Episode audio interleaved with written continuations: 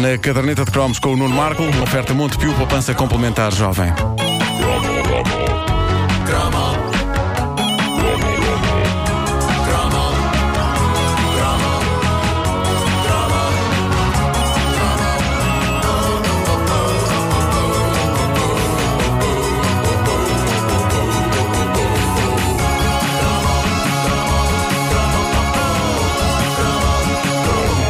Não sei se vocês eh, se aperceberam que há uns meses estreou um filme chamado Battleships e que esse filme era baseado nessa instituição da nossa infância que era o jogo da Batalha Naval.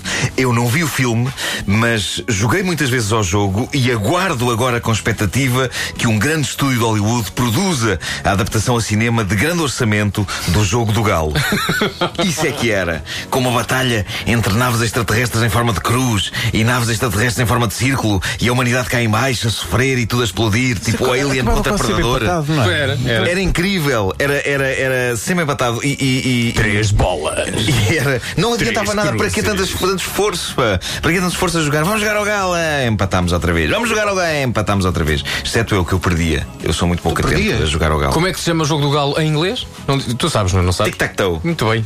É. Tic-tac-toe. Tic-tac-toe. Tic-tac. Bom, eh, já a Batalha Naval. não é Game of eh, the Cock. Não, não é Game of the Cock. outra coisa. Isso é outra Isso coisa. é um filme, Sim, sim, do sim. Tom Cruise. Uh, já a, a Batalha Naval era uma maravilha e há um blog de nostalgia chamado Ainda Sou do Tempo, fica em aindasoudotempo.blogspot.com, onde reencontrei essa magia do, do jogo da Batalha Naval. Havia a versão mais baratuxa, que consistia em desenharmos tudo em folhas quadriculadas, não é? Para mim, essa era a grande vantagem eh, da matemática, era ter cadernos nos quais era possível jogar-se a Batalha Naval.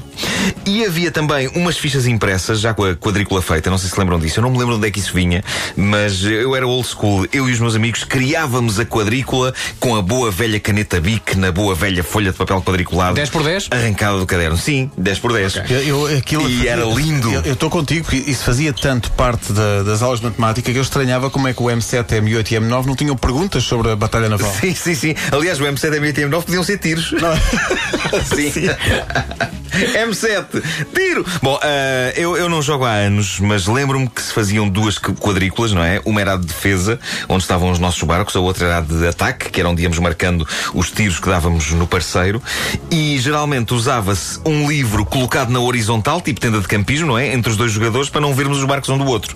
E a partir daí era disparar tiroteio como se não houvesse amanhã. Sendo que disparar era dizer coordenadas, alto e bom som, C2! E depois ou era tiro ou era água. Há poucas coisas mais frustrantes na nossa infância e juventude do que ouvir o grito de água durante um jogo de batalha naval. Por outro lado, há poucas coisas mais compensadoras e felizes do que a ambicionada frase tiro no porta-aviões. Epá, o porta-aviões. Sim, mas os submarinos, que era só uma. Era só- era- Era incrível, assim, era muito isolado. Era, pois era, era, era bonito. Mas, mas era o porta-aviões, havia a mística do porta-aviões que, que toda a gente ambicionava na Batalha Naval. Que na verdade era um conjunto ridículo de quadrados em forma de T. Mas era uma consagração acertar no porta-aviões. Mas tens razão, nos submarinos pequeninos também era uma coisa incrível. pá, Ali aquelas coisas. faltava um submarino para acabar com aquilo. Sim, sim, sim. procura. tiros à Incrível, incrível. Ah, depois havia os navios também, para além dos porta-aviões e dos submarinos. Nunca percebi porquê tinham canos.